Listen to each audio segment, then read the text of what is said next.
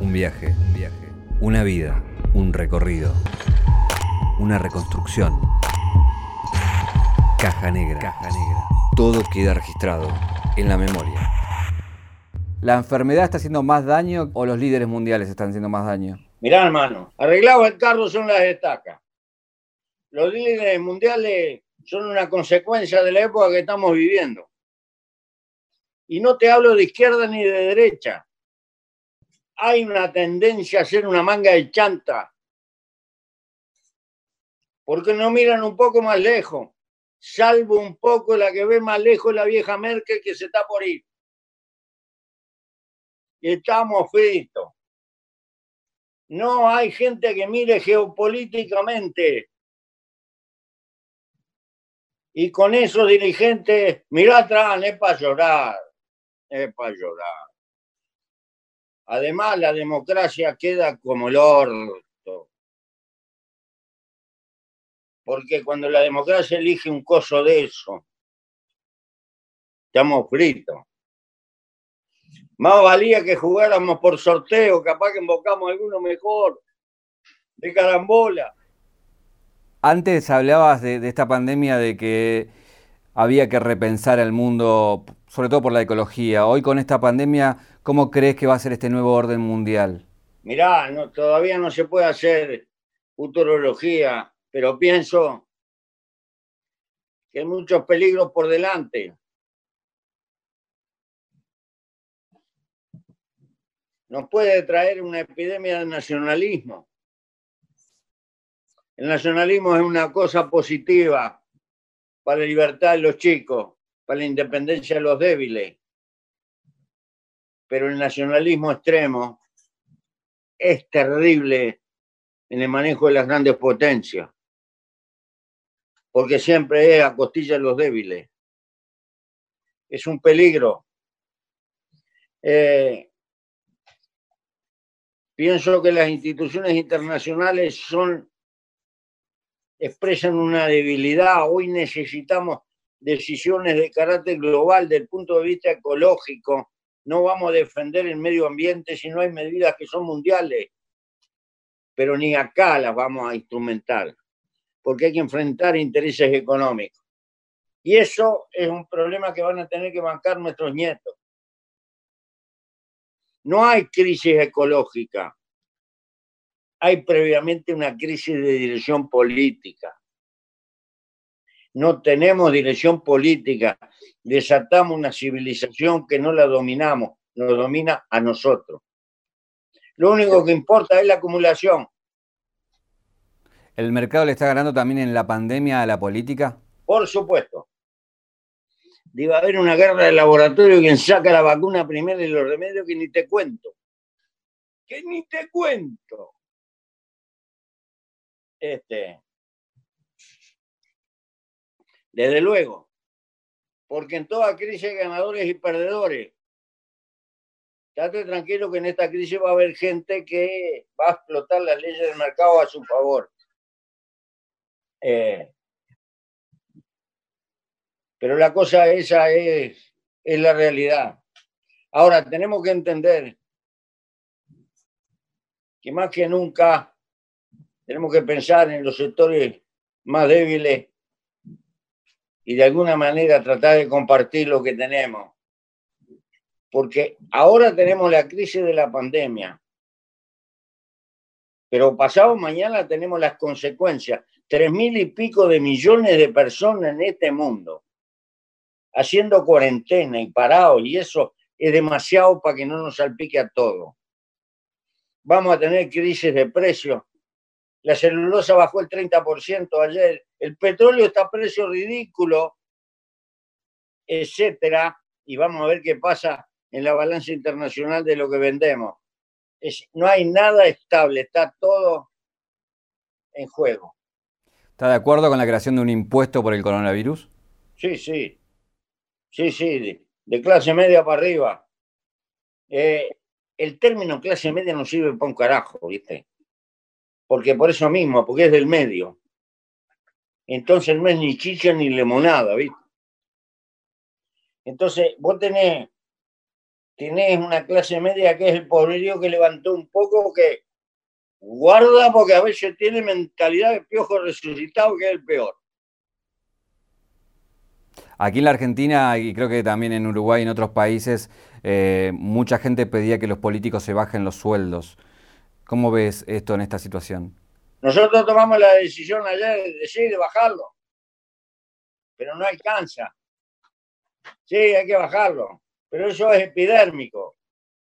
es más bien un saludo a la bandera, si no va acompañado de política, que le diga a los señores, eh, la banca privada pone huevito, en fin, los intereses pongan el huevito, de determinada franca salarial, que yo opino, los que andan de arriba de mil dólares ponen un poquito, y los que están en dos mil dólares un poquito más, y así, pa, pa, pa. Hay que poner el huevito todo, porque es demasiado lo que está en juego. ¿Cómo ve la actuación de Alberto Fernández y la Argentina frente a la pandemia? Y la verdad no la veo porque hace 15 días que no, no paso de dos cuadras para arriba. Estoy de campesino neto.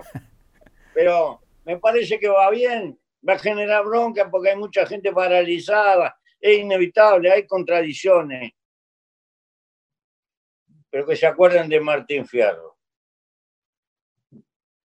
Los hermanos sean unidos porque de lo contrario se lo comen los de afuera.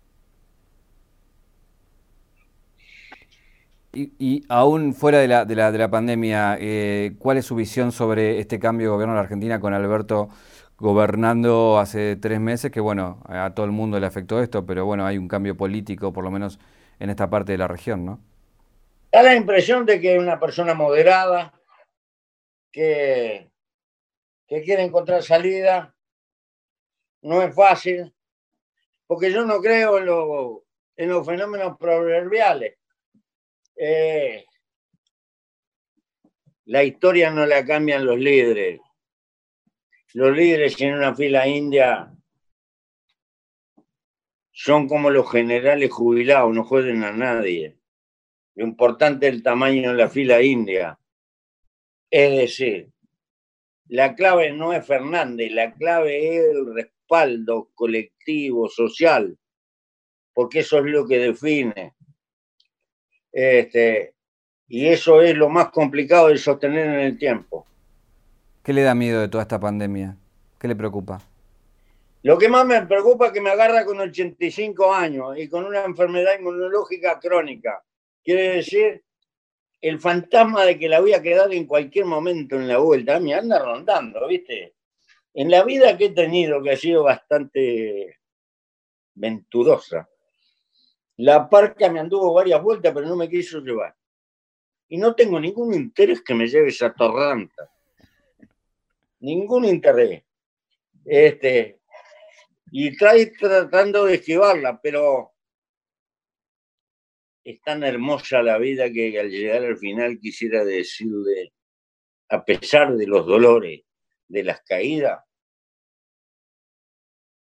por favor, sirva otra vuelta.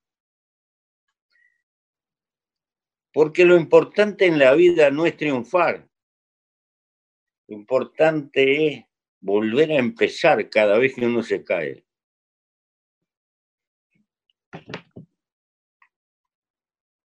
Por eso, nada de flojedades, ni automimosearse, ni tenerse lástima, y qué horrible, qué espantoso. Eh, a mal tiempo buena cara y vamos arriba. A nivel global, ¿le tiene miedo al avance de nacionalismos, a que cambien las cosas, que se aproveche esto para otro tipo de, de políticas? Sí, porque hay una disparada tecnológica terrible. Ahora te matan, te matan a control remoto, sin siquiera poner la cara. No tenés ni a quién tirarle. Hay una fenomenal disparada tecnológica. Te matan la poesía, murió el espíritu, murió el alma. La ciencia contemporánea está condenando eso que llamamos libertad.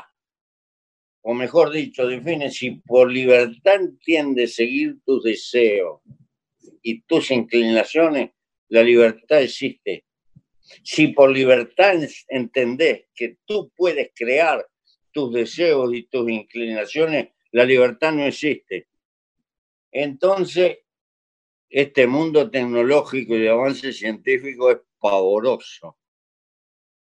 Nos dejó sin religión, nos dejó sin alma, nos dejó sin espíritu.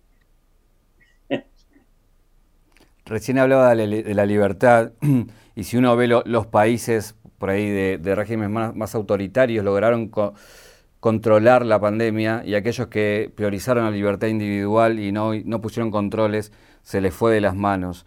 Eh, ¿Hay que cuidar la pandemia a costa de la libertad? Autoritarismo existe por todos lados. No le achaquemos a Medio Oriente confuciano con otra filosofía que no es cristiana. Es otra historia. Que eso es fruto del autoritarismo. No. No. Eso es fruto de una cultura distinta, de raíces distintas. Son distintos. Te, quería contar, en la década del 90 hay una crisis de parálisis en la economía japonesa y fueron los fenómenos del Fondo Monetario, la mayor parte norteamericano, y le recomendaron al gobierno japonés que bajara los impuestos para que la gente tuviera más plata, que iba a incentivar el mercado. Por eso le había pasado siempre en Estados Unidos. ¿Y qué le pasó en Japón? Fue peor, ahorraban más, porque tienen una cultura de ahorro. ¿Te das cuenta? Eh, hay que creer que hay cultura subyacente en la subliminidad de los pueblos que son distintos. Nos cuesta entender que el mundo árabe con sus claves es otra historia, que el mundo asiático es otra historia, y nos creemos los occidentales porque el capitalismo y el adelanto tecnológico se dio en el Canal de la Mancha, que somos los creadores del huevo de la historia. No, señor. La cosa es más complicada, hay diversidad. Entonces los tipos son distintos. ¿Qué autoritarismo ni autoritarismo? Mira a los japoneses, el campeonato del mundo. La gente juntaba los puchos cuando terminaba el partido, juntaba toda la basura en el estadio y la montaba. Anda, Anda a pensarlo eso en nuestros países. En Tokio es un país capitalista, con democracia, con todo lo que vos quieras. En Tokio juntan la basura dos veces por semana. No encuentran basura en ningún lado. Y la sacan en seis, siete colores de bolsa distintas, todas clasificadas. Anda a hacerlo acá. Imposible.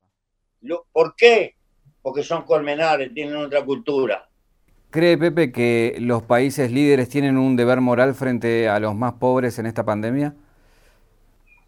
Estamos navegando en un barquito que se llama Tierra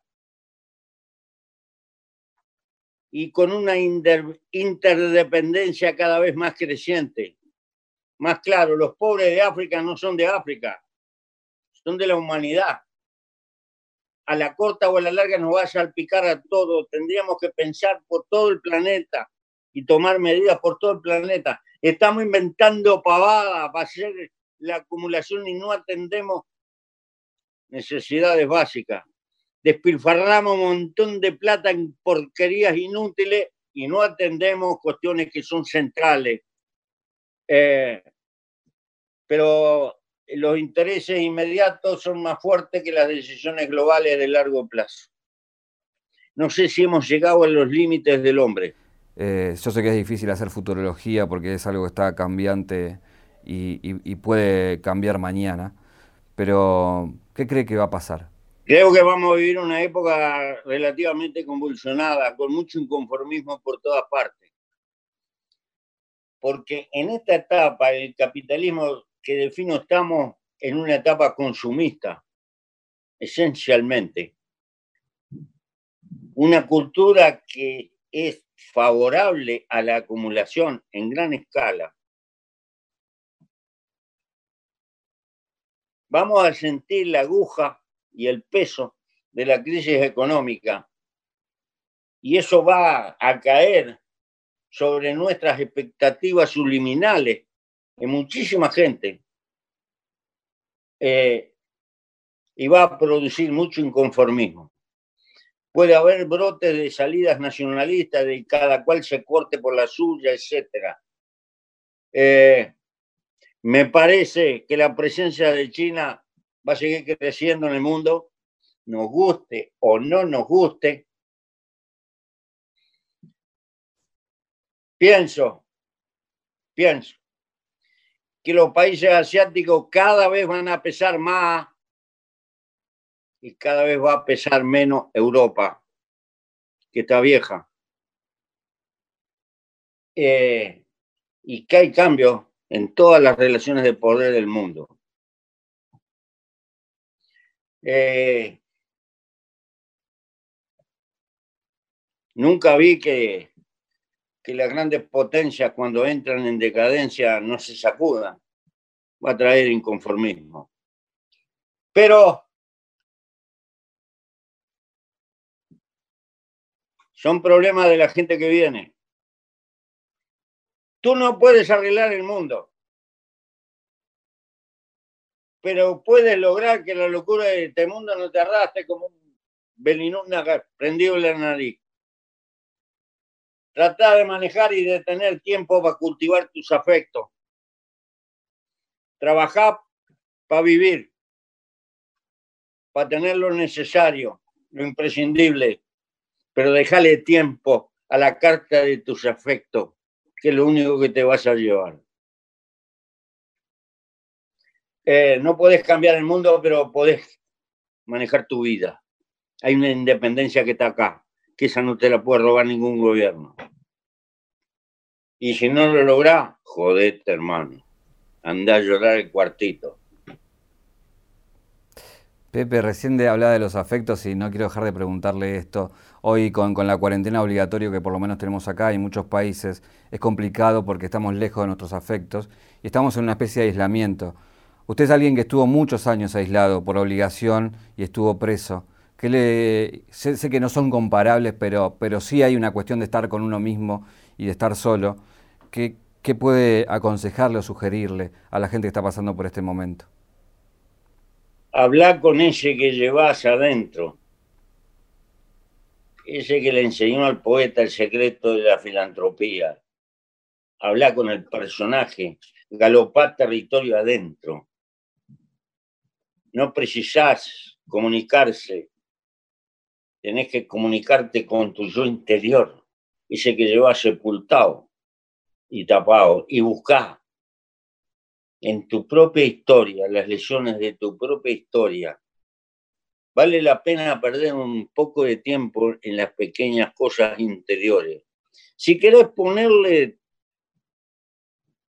términos difíciles, hace un poco de introspección en el curso de tu vida y verás cuántas lecciones podés aprender que no te cuentan los libros. Es bueno es bueno tirarse panza arriba y mirar el cielo y pensar y recordar. No para masijarse, recordar para aprender. Eh, Pepe, lo último, ¿hay alguna pregunta que no le hice que le hubiera gustado que le haga? No, te doy un abrazo y, y a través de ti a todo tu pueblo, que es mi pueblo porque nosotros somos un pedazo que nos echaron de ahí por, por culpa de los puertos. Pero bueno, eso es otra historia.